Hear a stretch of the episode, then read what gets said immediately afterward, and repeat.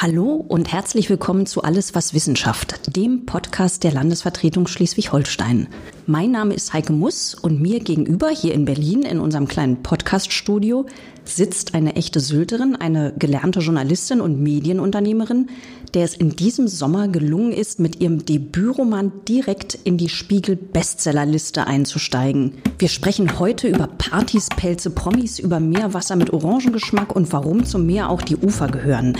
Herzlich willkommen, Susanne Mattisen. Sie sind, wann sind Sie zurückgekommen von Sylt? Vor zwei Tagen? Gestern Abend. Gestern Abend. Und wie ist jetzt die Stimmung auf Sylt? Ja, man hat auf Sylt komischerweise immer das Gefühl, dass man ähm, sich nicht als Teil der Bundesrepublik ähm, sieht. Und ähm, so ist auch im Moment die Stimmung. Das heißt, äh, alles ganz entspannt. Frau Matthiesen, Sie schreiben mit 55 Jahren Ihr erstes Buch, das im Juni bei Ulstein unter dem Titel Ocelot und Friesenet erschienen ist und landen prompt einen Bestseller. Toll. Wie haben Sie das gemacht? Haben Sie vorher schon mal geübt, vielleicht unter Pseudonym? Nee. Nein, ich habe ähm, äh, vorher keine Erfahrung gemacht mit äh, längeren Texten, muss man ehrlich sagen. Aber ich bin ja Journalistin, das heißt, äh, Schreiben hat mir immer Spaß gemacht, ob ich schreibe fürs Hören oder ich war beim Radio, habe ich lange gearbeitet bei Radio Schleswig-Holstein. Dann war ich natürlich auch beim NDR und ich war beim Fernsehen. Das heißt, ähm, man ist natürlich schon geübt in Texten. Aber äh, ein ganzes Buch zu schreiben, das ist äh, durchaus nochmal eine Herausforderung gewesen. Also es ist wirklich ein wunderbares Buch und wäre es nicht so hintersinnig und flott geschrieben, so witzig, schön und schrecklich zugleich, würden wir natürlich nicht darüber reden. Bevor wir aber über das Buch reden, möchte ich Sie kurz vorstellen. Sie sind waschechte Sylterin, 1963 auf der Insel geboren, haben dann direkt nach dem Abi die Insel verlassen gen München und wurden Journalistin. Sie haben als Redakteurin und Medienunternehmerin fürs Radio und fürs Fernsehen gearbeitet, unter anderem mit Sabine Christiansen, mit Gabi Bauer und auch mit Dunja Hayali. In ihrem Schrank hängen mehrere Pelze, darunter ein bodenlanger Nerz, den ihr Vater für sie maßgeschneidert hat. In ihrem Buch Ocelot und Friesenerz erzählen sie von ihrer Kindheit und Jugend auf Sylt in den goldenen 60er und 70er Jahren der Zeit also, als der westdeutsche Jetset die Insel eroberte. Ihre Eltern führten in Westerland in der Friedrichstraße ein Pelzgeschäft mit einem Kirschnereibetrieb der in seinen besten Jahren rund 40 Angestellte hatte. Es war das führende Pelzmodenhaus in Deutschland. Kann man das so sagen? Das kann man sicherlich so sagen, ja. Und Sie als Kind mittendrin, ein Leben im Pelzgeschäft. Das war ja ein echtes Familienunternehmen, wie wahrscheinlich so viele in jenen Jahren auf Sylt. Die Eltern taten alles, damit das Geschäft läuft und alles geschah zum Wohl der Kunden. Aber vielleicht nicht unbedingt zum Wohl der Kinder? Nicht unbedingt zum Wohl der Kinder, aber ich denke mal, ähm, so ungewöhnlich war es dann auch nicht, äh, in den 70er oder 60er und 70er Jahren äh, in der Bundesrepublik aufzuwachsen. Als Kinder waren wir quasi ähm, so im Handgepäck dabei, kann man vielleicht sagen. Und ähm, was sicherlich ungewöhnlich war, ist die Situation, auf einer Ferieninsel aufzuwachsen, die jedes Jahr zweistellige Zuwachsraten hatte. Das heißt, es kamen immer mehr Gäste auf die Insel und es kam auch sehr buntes Volk, will ich es mal sagen. Und äh, mit denen waren wir natürlich ähm, direkt konfrontiert, wenn man in einem Geschäftsbetrieb aufwächst, ja. Wie war denn die Arbeitsteilung in Ihrer Familie? Wer hat da was gemacht? Ihr Vater zum Beispiel, welche Rolle hatte der? Mein Vater war natürlich der Chef. Man war ja immer Chef. Äh, 60er, 70er Jahre. Das heißt, ähm, das war ja auch ähm, Traditionsbetrieb. Das heißt, die Firma hat er von seinem Vater quasi übernommen, der dann starb Anfang der 60er Jahre, ein Jahr bevor ich geboren wurde. Und dann hat er meine Mutter geheiratet und ähm, es war dringend erforderlich, das als Ehepaar zu schmeißen. Das heißt, er hat das Geschäftliche gemacht, aber auch das Fachliche, Pelz, ähm, äh, Fellwaren etc., PP, Firmenleitung, Personalführung und all diese Geschichten. Dann hat er sich ja auch noch politisch betätigt, logischerweise. Damals war das ja auch üblich. Und meine Mutter hat das Geschäft geschmissen. Das heißt, sie hatte den Kundenkontakt und sie wusste, was sie verkaufen konnte, wie sie es verkaufen konnte. Und ähm, das war eine ganz gute Kombination. Die war ja ein Naturtalent, ihre Mutter. Mutter. Also eigentlich hatte die das ja nicht beabsichtigt, glaube ich, in dieses Geschäft einzusteigen. Sie schreiben im Buch, meine Twiggy-Mutter heiratete nicht für Geld, nicht für Schmuck, nicht für Pelze, nicht aus Liebe oder um versorgt zu sein, sondern weil die Umstände es erforderten. War die Zeit damals so oder war Ihre Mutter so? Naja, die Umstände waren natürlich die, dass mein Großvater starb. Mein Vater übernahm mit 23 Jahren ähm, diesen großen Traditionsbetrieb und er war mit meiner Mutter verlobt und hat dann eben zu ihr gesagt, du musst jetzt mitmachen, sonst äh, schaffe ich das nicht. Und ähm, das waren die Umstände. Meine Mutter war ja zu der Zeit in Düsseldorf und hatte eine Lehre gemacht äh, als Reisebürokauffrau und war gerade auf dem Sprung Karriere zu machen, auch ganz jung und sehr erfolgreich. Und ähm, dann musste sie dieses Geschäft quasi abbrechen und ist dann ähm, in den Pelzbetrieb meines Vaters eingestiegen. So waren da die Umstände. Anders ging es nicht. Wenn man geheiratet hat, hat man sich dem Mann untergeordnet. Das war einfach damals so. Aber es war ja wirklich ein Leben im Pelzgeschäft. Also mir kam manchmal so vor, dass die Grenzen auch zwischen Kunden und Privatleben und Freundschaft so ein bisschen äh, fließend waren. Also es kamen auch die wohlhabenden Kundinnen zu Ihnen, die sich dann gelangweilt haben in ihren Häusern, einfach mal um mit der Frau Mattisen zu plauschen, weil die so gut zuhört hören konnte. Und dann haben sie da ein Käffchen gekriegt und ein Sektchen und sie mussten auch manchmal einen Kuchen holen. Das war ja wirklich Leben in diesem Geschäft. Ja, wir haben da in dem Geschäft ähm, unser Familienleben sozusagen ähm, vollzogen. Ja, ähm, da gab es einen kleinen äh, hinteren Raum, in dem wir dann quasi, der war ja nicht größer als zwei Quadratmeter, in dem wir dann eigentlich als Familie auch zusammen gehaust haben, muss man ehrlich sagen, lag natürlich daran, dass es ähm, die Bäderregelung gibt es ja heute noch äh, auf Sylt und auch in den Tourismusgebieten. Äh, das heißt, man hat äh, sieben Tage die Woche das Geschäft geöffnet, zumindest in der Saison. Das ist ja bis heute noch so. Und ähm, man ist dann eben von morgens bis abends spät ähm, im Laden, weil ähm, die Leute erwarten einfach, dass man durchgehend geöffnet hat. Und ähm, es war nicht nur damals so, dass ähm, Kundinnen und Kunden in die Geschäfte kommen, um auch mal zu plaudern, sondern das ist bis heute so. Das heißt, äh, ähm, man kriegt da einen Kaffee und man setzt sich da mal hin, man hat freundschaftliche Kontakte und das ist, ähm, glaube ich, ganz normal und das äh, hat sich bis heute auch nicht geändert. Und zu allem dazu haben ihre Eltern dann jeden Sommer auch diesen großen, eleganten Modeball im Kurhaus gefeiert und ihre Mutter hat da anscheinend auch wieder alles gemacht. Ja, das wundert mich auch, muss ich ehrlich sagen, wie sie das hingekriegt hat. Also darüber haben wir jetzt gerade noch mal gesprochen, mit welcher Leistungsfähigkeit man damals ausgestattet war. Gut, sie war vielleicht 30, Mitte 30 und ähm, wenn der Erfolg sich auch einstellt, dann ähm, ist man natürlich auch ungemein motiviert. Und es lief halt einfach alles sehr, sehr gut bei uns äh, in der Firma, auf Sylt, überall, in allen Geschäften. Und ähm, ja, im, im Kursaal den, den Modeball oder große Modenschauen zu veranstalten, das war, gehörte einfach auch dazu. Und das war ein so ein gesellschaftlicher Höhepunkt in der Saison. Also das war ja noch anders damals. Man zog sich ja immer noch gut an, wenn man durch die Friedrichstraße flanierte oder zum Kurkonzert ging, wo man dann vor der Kurmuschel saß und ein großes Orchester aufspielte und da war man dann gut gekleidet und hat dann auch abends natürlich dann solche Veranstaltungen, die auch wir da durchgeführt haben, dann gerne besucht. Und äh, ja, daran haben wir alle wirklich sehr schöne und auch lebhafte Erinnerungen. Erzählen Sie doch noch mal von Ihrem Großvater. Der hat auch für die Uferstars ähm, Mäntel oder Pelzkreationen entworfen. War der denn die ganze Zeit auf Sylt? Der musste doch eher dann in Berlin leben, oder? Äh, mein Großvater äh, war äh, auf Sylt äh, in den 50er Jahren und davor ähm, hat er auch hier in Berlin für Pelzhändler und Pelzkirschner gearbeitet. Er hat ja auch eine Ausbildung gemacht und äh, ist auf die Art und Weise auch mit den ganz großen Stars in Kontakt gekommen, ja. Sie erzählen, das finde ich so interessant. Also mir ist noch nicht ganz klar, wie das Handwerk des Kirschners zusammenkommt mit dem Modedesigner. Ihr Vater zum Beispiel hat das Modell Karat entworfen, das Sie so schön beschreiben als ein Modell, das Frauen, egal in welcher Größe, passt und immer super elegant aussieht. Ja, also ich meine, man muss äh, sagen, dass ähm, Pelzmode anders ähm, andere Schnitte erfordert, beispielsweise als jetzt ähm, klassische Mantelmode.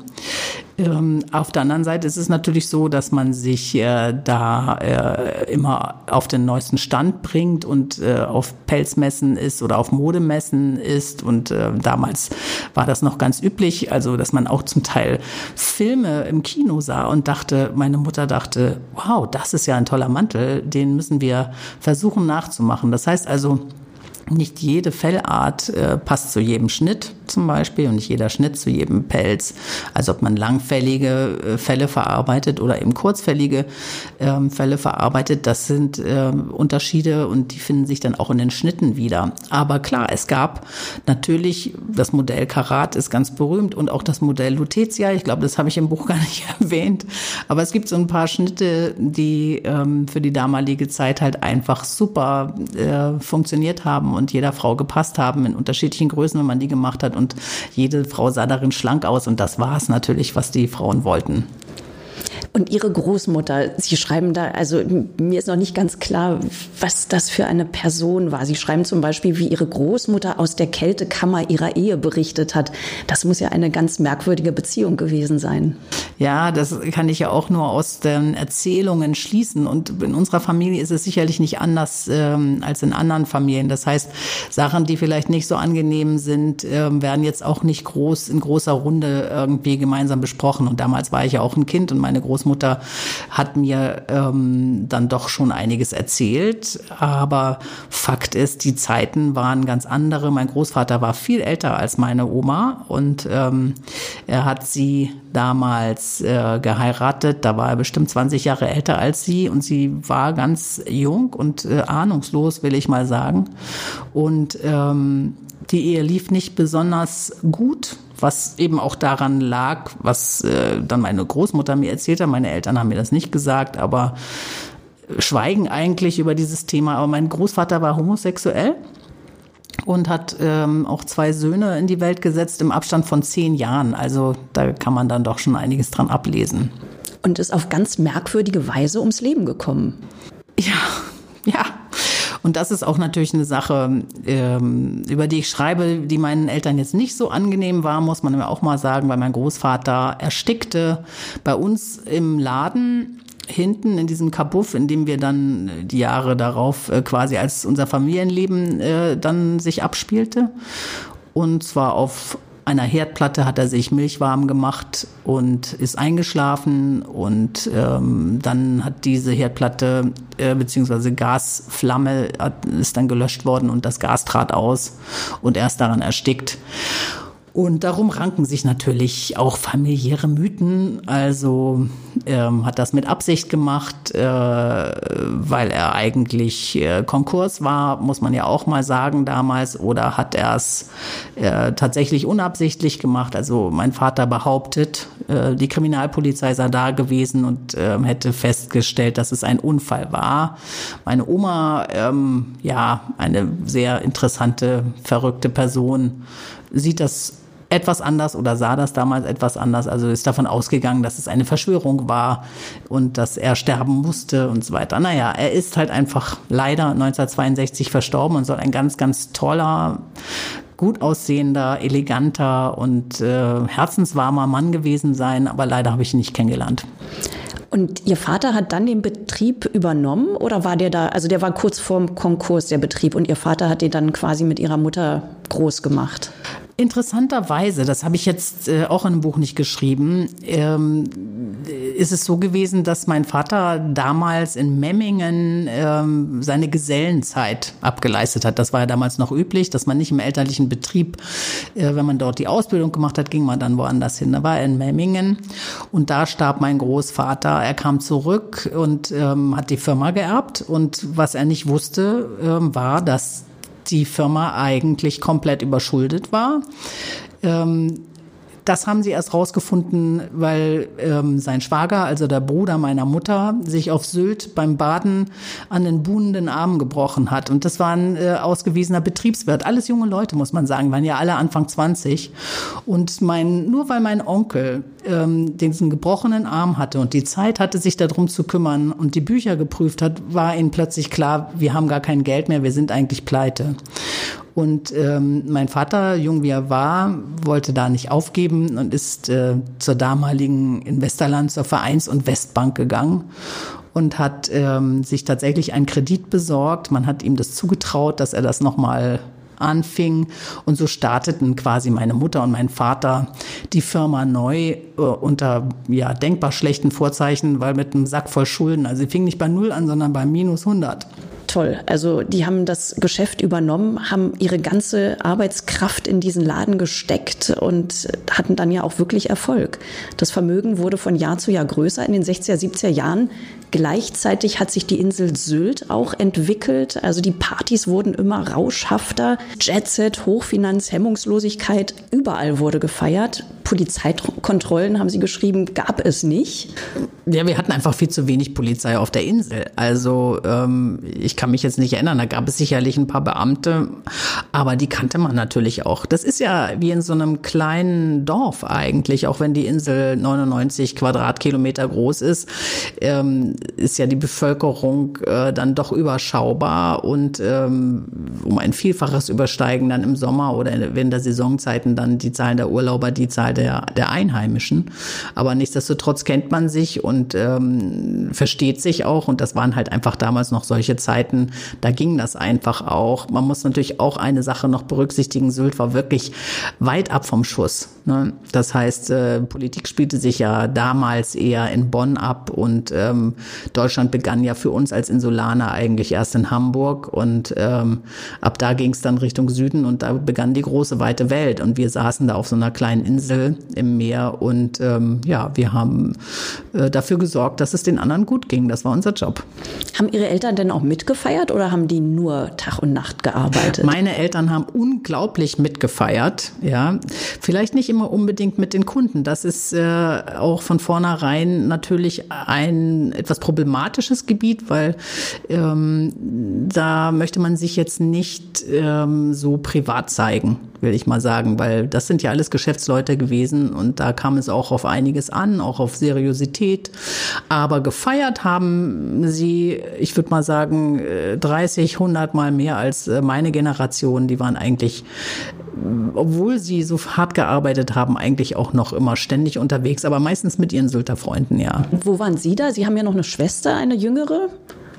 Ja, wo war ich da? Ich war äh, im Bett. Eine soziale Kontrolle hat zwar stattgefunden auf der Insel, wie es ja bei einer dörflichen Gemeinschaft ähm, dann der Fall ist. Da wurde man dann durchaus schon mal beobachtet. Aber ähm, ansonsten haben es die Eltern halt einfach laufen lassen. Also wir haben in diesen Zeiten damals, und das war ja wie gesagt nichts Ungewöhnliches für die 60er und 70er Jahre, dass man seine Kinder einfach äh, zu Hause im Bett gelassen hat und losgegangen ist. Also das würde man heute ja gar nicht mehr machen und bezahlt einen Babysitter oder was weiß ich, aber das gab es einfach damals nicht. Und wenn wir aufgewacht sind und die Eltern waren nicht da, ja okay, waren sie halt nicht da. Stimmt, das kenne ich auch so. Es gab im Laden ihrer Eltern diesen goldenen Haken. Das war doch bestimmt eine Geschäftsidee ihrer Mutter, oder?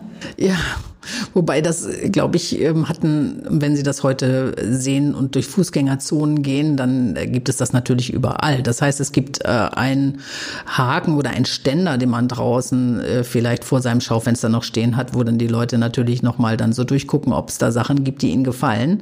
Aber ähm, das bietet sich nicht unbedingt für ein Pelzgeschäft ähm, an äh, dieser Güte, ähm, was meine Eltern äh, betrieben haben. Das heißt, da wird natürlich nicht so ein Ständer vor der Tür stehen, wo es ein bisschen Ramsch Schicht zugeht.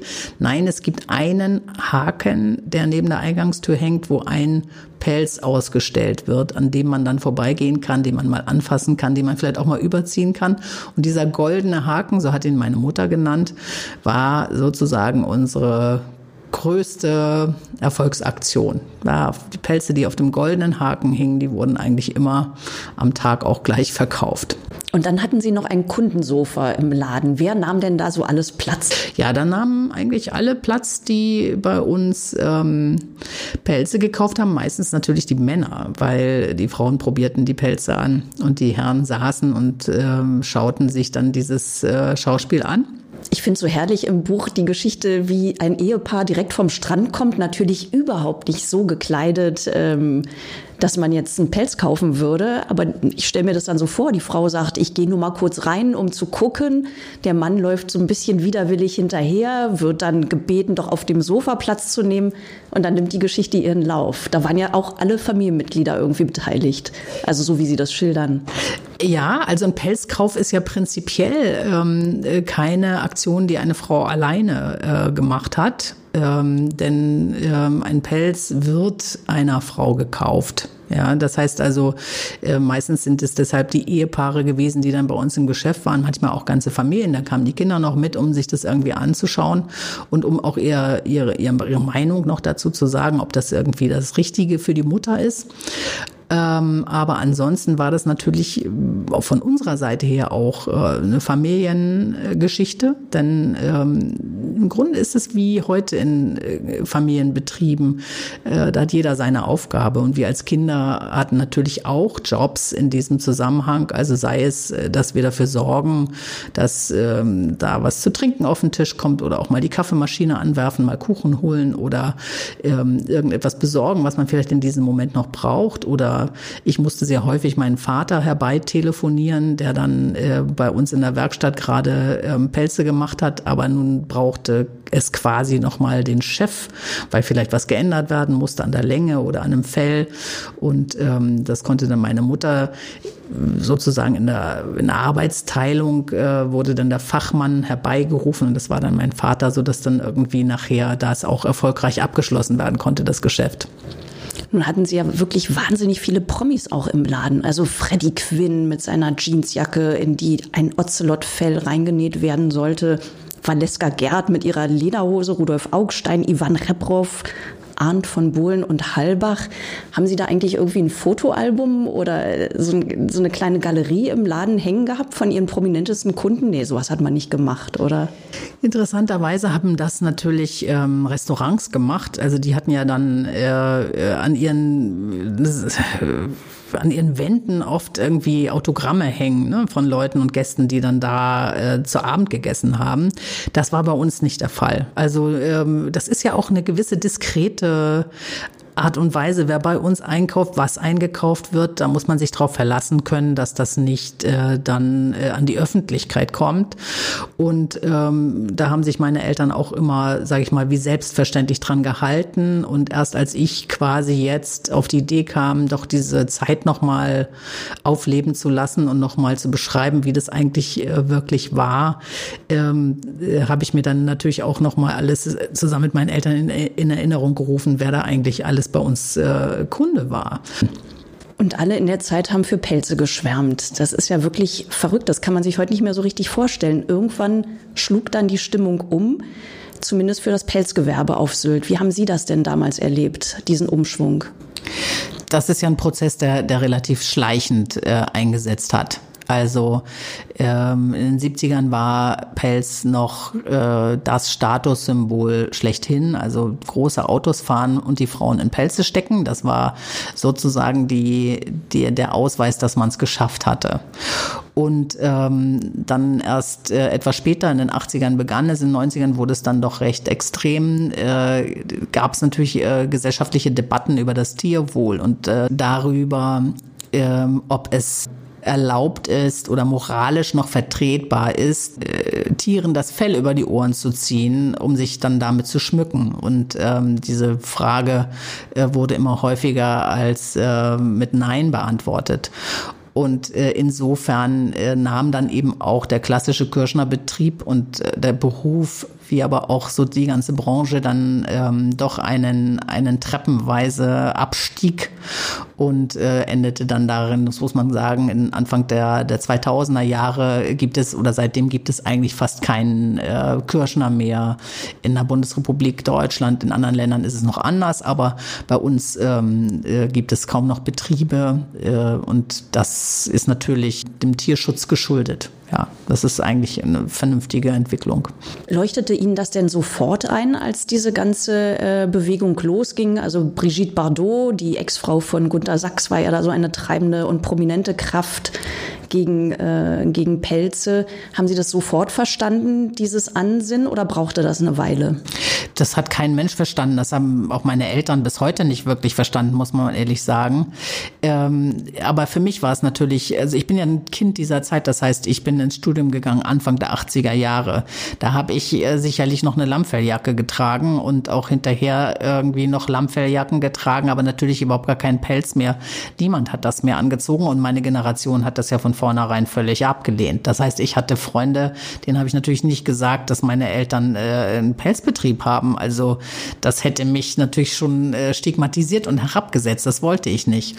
Insofern äh, war, war die ganze jüngere Generation sowieso anti-Pelz. Aber die äh, Älteren haben das natürlich nach wie vor getragen, bis sie dann auch auf der offenen Straße angefeindet wurden oder angepöbelt wurden und äh, dann zogen die dann auch irgendwann ihre Jacken aus. Es sei denn, man fuhr nach Kitzbühel oder nach St. Moritz, wo halt ähm, auch wieder so ein, ein enger Kreis, ein Closed Shop, ähm, den es ja auch bis heute noch gibt, ähm, dort äh, gar kein äh, Pelzproblem hatte und äh, unbeeindruckt immer noch ähm, die schönsten Mäntel zur Schau trug. Und das ist ja bis heute auch noch der Fall, auch in Russland, China, Japan ähm, und auch Italien ähm, ist Pelz nicht so verfemt wie hier bei uns in Deutschland.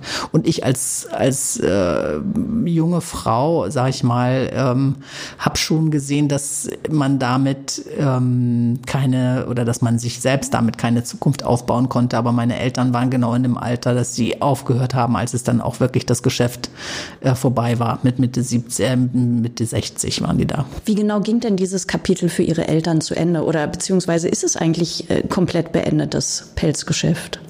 Das Pelzgeschäft gibt es nicht mehr. Und wenn man sich überlegt, wie, wie groß es war, ist es schon wirklich faszinierend, dass so ein ganzes Leben, was man sozusagen in diese, in, in, diese Branche gesteckt hat, irgendwie auf einmal sich in Luft auflöst und nicht mehr da ist und auch rückwirkend natürlich auch im Grunde mit Schande belegt ist, was mir für meine Eltern wirklich leid tut, weil sie wirklich ähm, sehr erfolgreich waren damit und einfach auch große Kunst äh, getan und gemacht haben.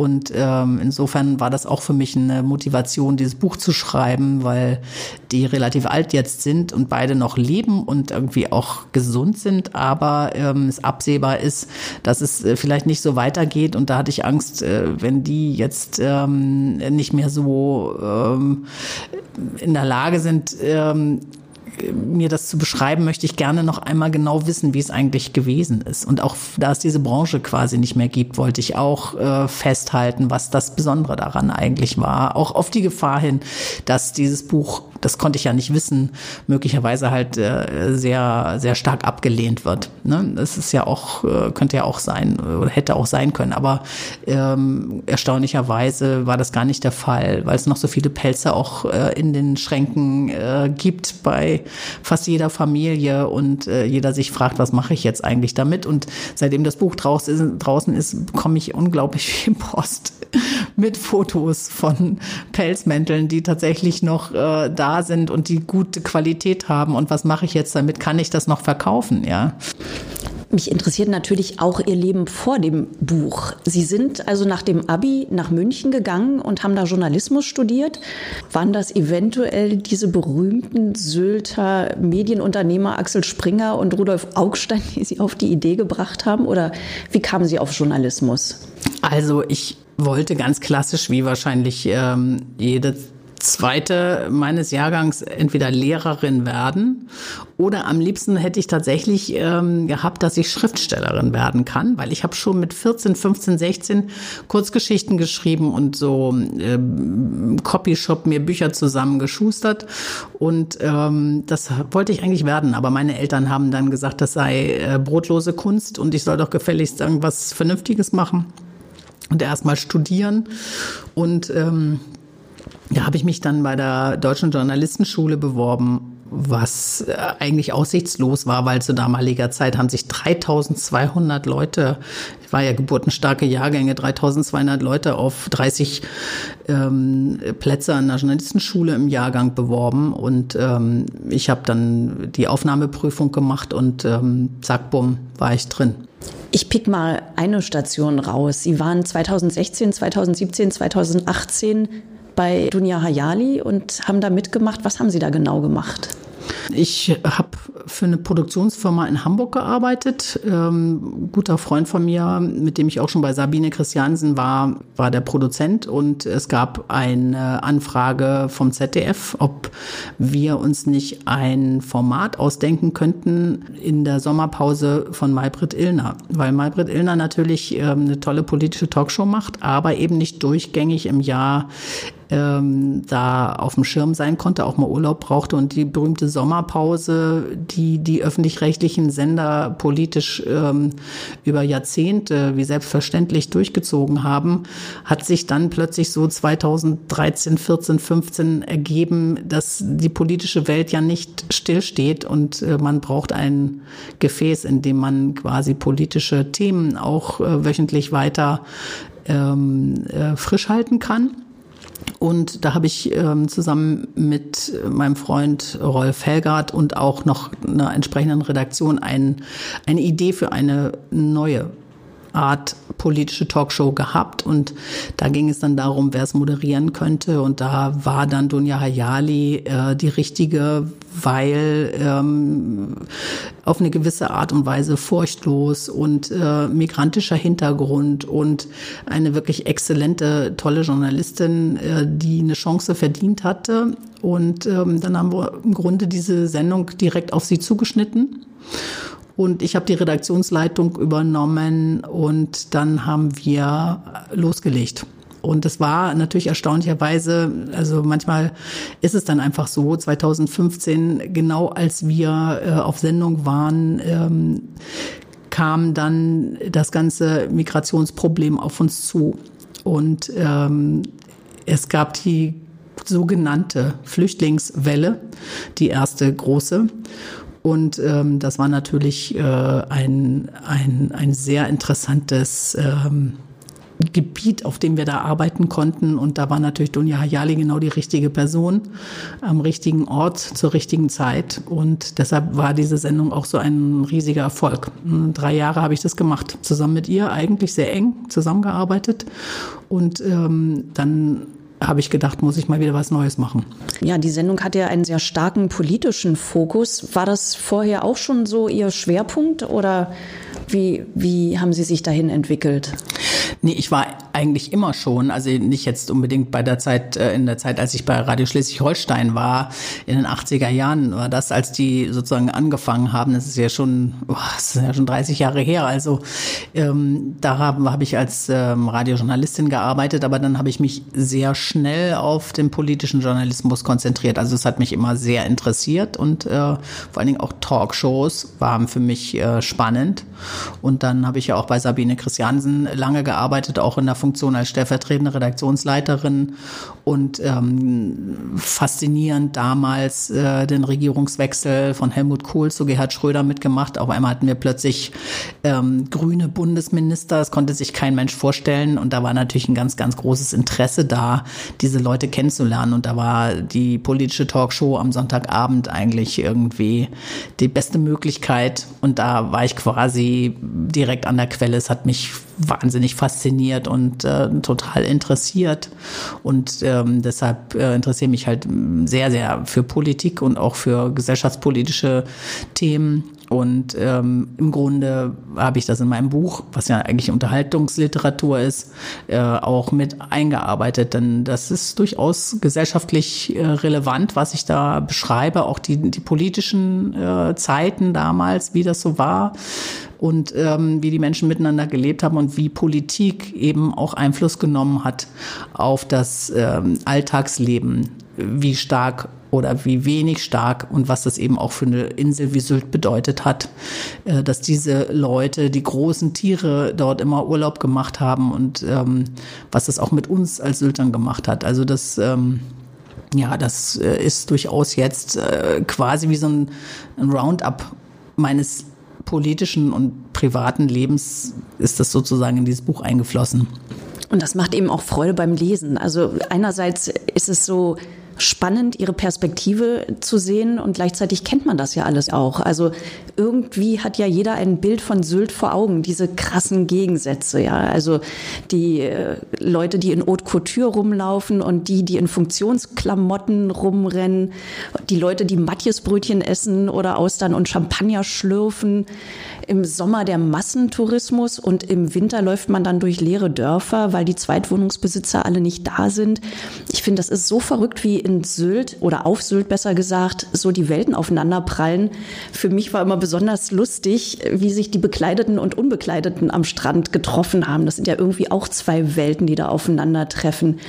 Und irgendwie habe ich den Eindruck, dass die Grenzen da zum Beispiel viel fließender waren als heute. Nehmen wir irgendwie die Gegensätze stärker wahr? Ich glaube nicht. Ich glaube eher, dass es ähm, sich alles doch mehr vermischt. Allerdings im Bereich äh, FKK merkt man durchaus auch ein gesamtgesellschaftliches äh, Phänomen oder auch eine gesamtgesellschaftliche Veränderung. Also ähm, nackt sein, frei sein, ähm, äh, und glücklich sein und im Einklang mit der Natur und ähm, selbstverständlich sich äh, zu bewegen ähm, im Wasser und am, am Strand.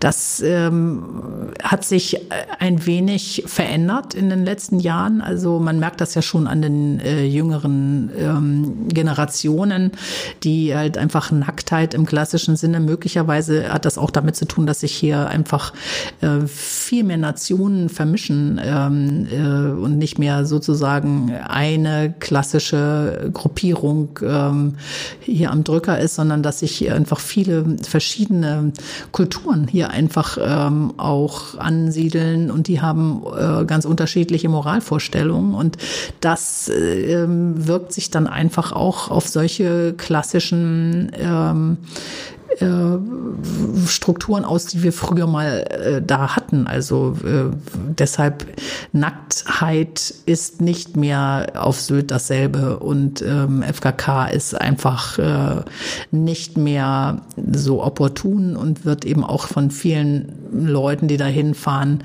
ähm, verhöhnt oder man fühlt sich damit nicht mehr wohl, man fühlt sich angegafft und, und nicht mehr normal. Und ähm, das finde ich, äh, ist eine ganz ähm, ja, betrübliche Entwicklung, die Sylt annimmt. Leider. Das ist dann noch ein anderes Phänomen, also nicht unbedingt Cancel Culture, sondern eher ein, eine Folge der Diversität.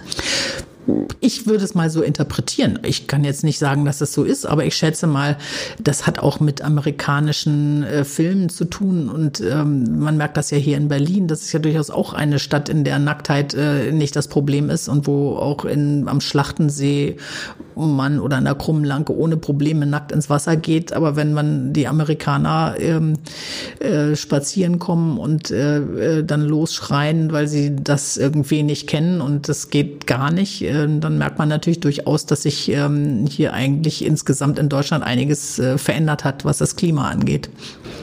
Wo wir jetzt über Nacktsein sprechen, würde ich gerne noch mal in Ihre Kindheit springen. Äh, Oswald Kolle, der Sexualaufklärer der 60er und 70er Jahre, war ja auch bei Ihnen im Geschäft. Von Oswald Kolle konnte man damals lernen, dass die perfekte Frau die nackte Frau sei. Von ihrer Mutter wollte Kolle ein Bärenfell ausleihen. Was wollte er damit? Das, das weiß sie nicht, das weiß ich auch nicht. Und das ist ähm, nur so eine Geschichte, dass man dann natürlich eine gewisse Annahme startet. Was will ein, ein, ein Mann, äh, der für Sexualaufklärung steht und äh, entsprechende Aufklärungsfilme gedreht hat, auch viele auf Sylt gedreht hat. Was will der wohl mit einem Bärenfell? Also insofern ähm, kann ich das nicht sagen, weil wir auch keins hatten. Also ähm, ein Bärenfell zu besorgen war damals so schwierig wie ein Zebrafell zu besorgen, ähm, was auch Leute wollten. Also am Ende konnte man das irgendwie schon ähm, herbringen, aber ähm, sowas lag natürlich nicht im Geschäft rum.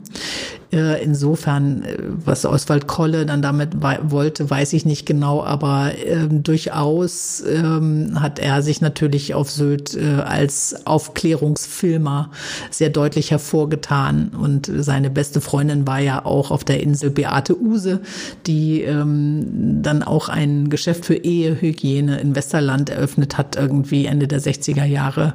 Und ähm, ja, das äh, haben wir alle uns angeguckt.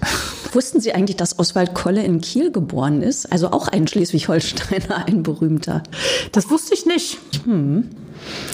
Die 70er Jahre waren ja auch die Zeit der großen Bauprojekte und auch der spektakulären Immobilienpleiten. Bis heute ist Bauen auf Sylt ein Top-Thema und fast immer ist es mit einem anderen Top-Thema verbunden, dem Tourismus. Tourismus ist die Leitkultur der Insel, mit D oder T geschrieben, wie auch immer. Und alle machen mit oder kennen Sie Sylter, die der Versuchung widerstanden haben, Haus und Grund zu vergolden? Kenne viele, die der ähm, die dieser Verlockung widerstanden haben oder jetzt auch widerstehen. Also ich glaube, es ist ein ganz ähm, großes Thema, das ähm, uns natürlich im Grunde bundesweit äh, beschäftigen sollte, da das Geld äh, so billig ist und wer ein bisschen was auf der hohen Kante hat, kann ohne Probleme ähm, sich günstige Kredite besorgen, um sich auch im großen Stil ähm, äh, Bauprojekte einzukaufen.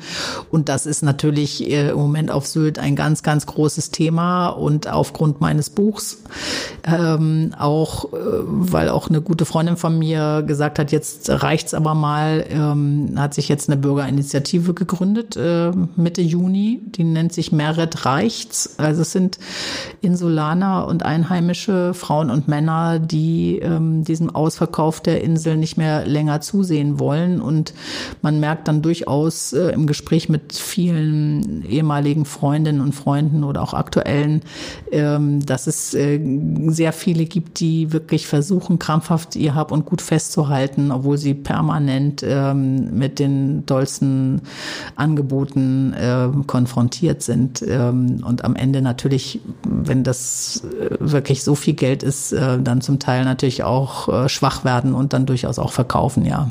Was genau wird denn da gefordert? Also eine Begrenzung des Tourismus oder höhere Zweitwohnungssteuern? Die Forderung, die im Moment erhoben wird, äh, halte ich für absolut interessant und legitim, ähm, ein Moratorium auszurufen. Einmal bitte zu stoppen Verkauf, Verkäufe und vor allen Dingen Bautätigkeit, ähm, denn die Insel und auch die Insulaner erstickt im Moment ähm, an den vielen Gästen, die ähm, sozusagen Sylt besuchen. Naja, vor allen Dingen wäre es ja interessant, wenn da was gelingen könnte auf Sylt. Die Frage ist ja nur, wer kann da was machen?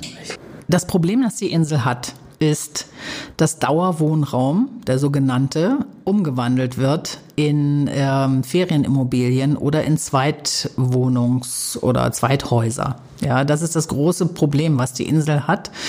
Die Generation meiner Eltern ähm, scheidet jetzt langsam aus dem Leben und die Erben können sich in der Regel ähm, die Erbschaftssteuer nicht leisten. Also es war ein ganz normales Einfamilienhaus, das dann vielleicht in Westerland stand. Das ist auf einmal 3,5 Millionen Euro wert, weil der Grund und Boden so teuer geworden ist auf Sylt. Das heißt, sie müssen sich gegenseitig auszahlen und können die Erbschaftssteuer quasi nicht bezahlen, beziehungsweise ähm, die Anteile eben, die die Geschwister bekommen, ähm, nicht auszahlen, wenn das Haus nicht verkauft wird. So, so hoch sind die Werte jetzt. Das heißt also, dieses Haus geht dann weg und es kommt ein vielleicht Doppelhaus auf dieses Grundstück mit vier Eigentumswohnungen. Das heißt, dort, wo vielleicht zwei Personen gewohnt haben, wohnen auf einmal mindestens acht und äh, der Dauerwohnraum für Insulaner ist auch noch zusätzlich verloren. Und das potenziert sich gerade in einer Form, ähm, dass ähm, so viel Betten, sage ich mal, entstehen auf der Insel, die ähm, einfach dafür sorgen, dass äh, die Insel voller und voller wird, wir große Verkehrsprobleme haben und eben für Insulaner, die gerne noch zu ganz normalen Mietpreisen oder auch Hauspreisen ähm, dort versuchen, Eigentum zu erwerben oder irgendwie eine Mietwohnung zu ergattern. Für die ist irgendwie kein Platz mehr, weil im Grunde der ganze Dauerwohnraum umgewandelt worden ist in Ferienimmobilien. Und ähm, das ist ein Riesenproblem, das die Insel hat und ähm, äh, mit dem wir jetzt äh, kämpfen und äh, wo wir nach neuen Lösungen suchen, diese Entwicklung äh, zumindest ein bisschen einzuhegen, wenn nicht gar zu stoppen. Natürlich unter diesen Umständen, in denen wir leben, wir haben äh, lauter ehrenamtliche Politiker, die, ähm, ich will nicht sagen Hobbypolitiker sind, aber ähm, da sind ähm, normale Sylterinnen und Sylter plötzlich mit äh, ganz großen Tieren konfrontiert, mit großen Immobilienkonzernen, mit ähm, enorm äh, potenten Rechtsanwälten oder mit Investoren mit Millionenvermögen. Ähm, die jeden Trick kennen, ähm, sich äh, im Immobilienrecht, im Baurecht ähm, dann doch noch eine Möglichkeit zu schaffen, äh, dann die Bauauslastung irgendwie hinzubekommen oder im Keller ähm, Wohnungen auszubilden. Und da, da sind im Moment äh, Dinge am Werk, die, die man einfach nicht mehr überblicken kann. Wir werden mit unglaublich vielen Bauprojekten zurzeit auf äh, Sylt konfrontiert da hat überhaupt gar keiner mehr einen Überblick.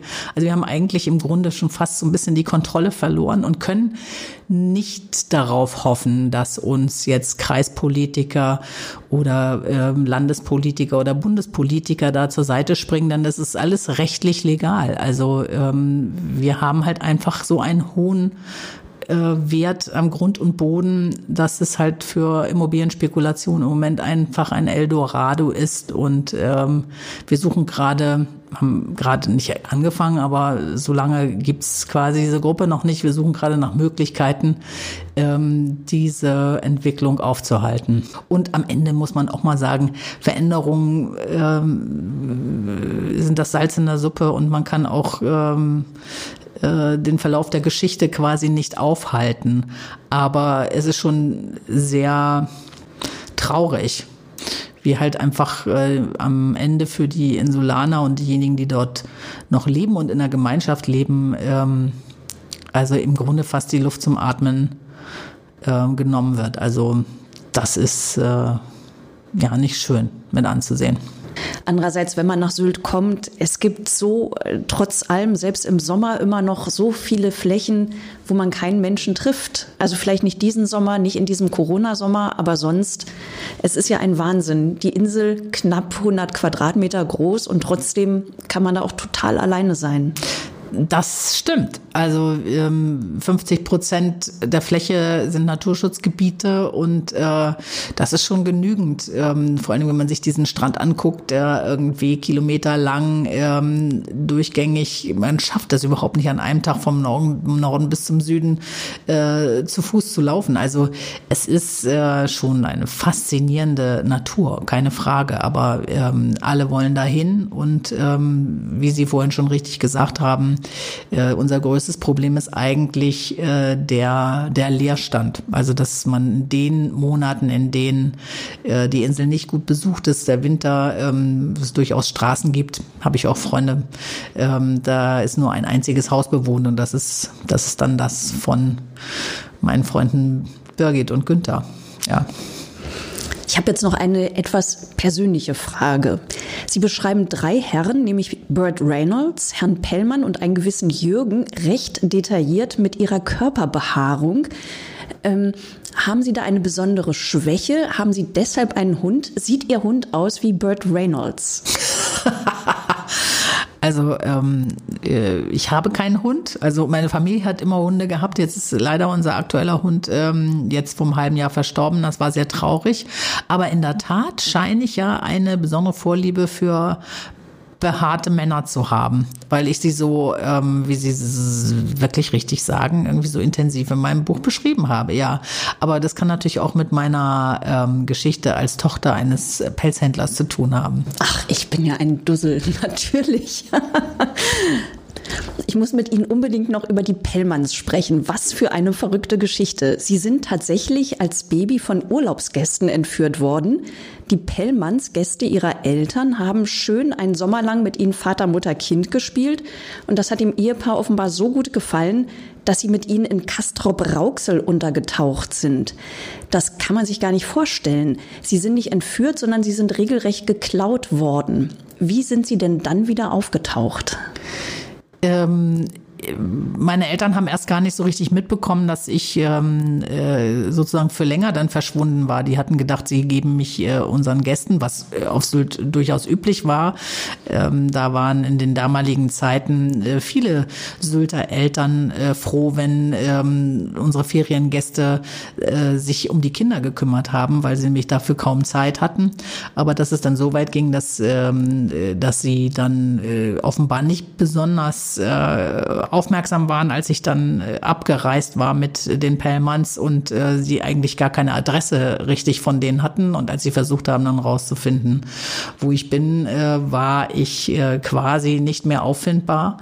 Und da musste mein Vater ähm, sich an den damaligen Bürgermeister von Westerland wenden, der eine wirklich äh, grausame, muss man ehrlich sagen, in der Nach Nachgang hat man das alles erst rausgefunden, äh, Nazi-Vergangenheit hatte, aber dennoch beste Kontakte zur Polizei und nach Nordrhein-Westfalen. Das wussten wir dann zumindest oder meine Eltern, dass ähm, die Pellmanns ähm, aus Nordrhein-Westfalen stammten und ähm, sich dann dort über seine alten Kanäle und seine alten Seilschaften dort ähm, Zugang zu den Informationen beschafft hat und ähm, die Polizei mich dann auch wieder auffinden konnte. Ja, auf die Art und Weise bin ich zurückgekommen. Das war der berühmte Westerländer Bürgermeister Reinefahrt und das ist dann auch so eine der erst skurrilen Episoden, die am Ende doch eine bittere Pointe hat, wie, wie so oft in Ihrem Buch. Ja, ja, das ist ähm, eigentlich äh, das zweischneidige Schwert, äh, was damals äh, dann doch äh, voll zum Tragen kam. Also, dass man auf der einen Seite halt jemanden hatte, der dieses Amt hätte gar nicht ausführen dürfen und gleichzeitig halt ähm, dann doch mit seinen Verbindungen dann doch noch ähm, was Gutes getan hat. Also ähm, ja, es ist eigentlich sehr unangenehm eigentlich, wenn man darüber nachdenkt, dass das damals so gelaufen ist, ja. Wie haben eigentlich die Sylter auf ihr Buch reagiert? Die sind mächtig stolz, oder? Oder haben die gesagt, nee, das war alles ganz anders? Die Sylter waren skeptisch. Ja, es gibt unglaublich viele Autoren und Autorinnen, die ähm, Romane, Krimis, sonst was alles schreiben über Sylt, Chroniken oder sonst was äh, und meinen, die Insel erklären zu können. Ähm, das hat, daran hat man sich schon gewöhnt und eigentlich äh, nicht viel erwartet. Auf der anderen Seite war es natürlich so, dass ich ja nicht ganz unbekannt bin auf der Insel und ähm, die Leute gedacht haben, na, da sind wir mal gespannt, was da kommt. Und da schossen ja auch schon die Gerüchte ins Kraut. Ich hatte ja viele Geschichten auch aufgeschrieben, die ich mit meinen Freunden erlebt habe und äh, habe dann im Vorfeld auch deren Einwilligung eingeholt. Musste ich auch natürlich, wenn man solche intimen Sachen beschreibt. Ähm, und insofern ähm, war dann durchaus äh, eine gewisse Erwartungshaltung, hatte sich da breit gemacht auf der Insel. Und äh, das hat dann auch dazu geführt, dass das, als das Buch dann Mitte Juni rauskam, dass es eigentlich innerhalb von zwei Tagen ausverkauft war. Es war nicht mehr zu kriegen auf Sylt und äh, es unterhielten sich die Menschen äh, eigentlich überall über dieses Werk und äh, das Schöne daran ist, und das hat mich natürlich auch besonders gefreut, dass wirklich alle, na, Gut, gibt es sicherlich welche, denen gefällt es jetzt nicht so besonders gut, aber alle, die ich kenne, gesagt haben, es ist äh, faszinierend, weil es die Zeit von damals sehr, sehr gut trifft und sehr gut beschreibt. Und äh, das ist natürlich für mich das Allerbeste. Planen Sie denn eine Fortsetzung? Das ist total interessant, weil ähm, mir das alle raten und sich das auch von mir wünschen. Und äh, ich aber gerade so dabei sitze und denke, ähm, ob ich wohl noch genügend Stoff finde dafür. Aber ich denke gerade mal aktiv darüber nach, ja. Super. Sie schreiben so viel über die Sylter, über Original und Fälschung, über Klischees und echte Sylter in folkloristischer Kulisse. Was möchten Sie denn ganz persönlich bewahren vom echten Sylt? Sprechen Sie Friesisch? Gute Frage. Nein, spreche ich nicht und bedauere das auch. Ähm, ich würde gerne ähm, das Miteinander bewahren, was äh, sozusagen die Insel auch prägt, die, die, die große Toleranz den unterschiedlichen Menschen gegenüber. Ich würde gerne bewahren, ähm, dass es keine Trennung gibt zwischen Gästen und äh, Einheimischen, Das ähm, war immer die große Stärke der Insel, dass man sich miteinander beschäftigt und auch miteinander kommuniziert hat. Das äh, äh, nimmt alles ab, weil es ist so ein Nebeneinander her. Und ich würde mir auch gerne bewahren, dass es auch noch ein Ort zum Leben ist und nicht nur zum Arbeiten und nicht nur zum äh, ähm, ohne Ende Gäste bedienen und bewirten, äh, sondern einfach irgendwie auch äh, miteinander Spaß haben. Das würde ich alles gerne bewahren, aber da sehe ich ähm, im Moment ähm, ja nicht so viele Chancen. Ich habe im Buch ein Sprichwort von ihrer Großmutter gelernt. Zum Meer gehören auch die Ufer. An was hat sie denn da gedacht? Also meine Oma war immer jemand, die die große Welt geliebt hat und ähm, auch das Gespräch mit weltläufigen Personen. Aber zum Meer gehören auch die Ufer. Damit hat sie gemeint, dass ähm, man doch bitte auch immer bodenständig bleiben muss und ähm, zu einer Scholle sich zählt. Und ähm, in diesem Fall meinte sie natürlich auf jeden Fall die Insel. Das heißt, äh, nicht abheben, sondern immer schön mit den Füßen am Boden bleiben. Wunderbar. Susanne Mattisen, vielen Dank für das Gespräch. Hat mir große Freude gemacht. Vielen Dank für die Einladung. Danke.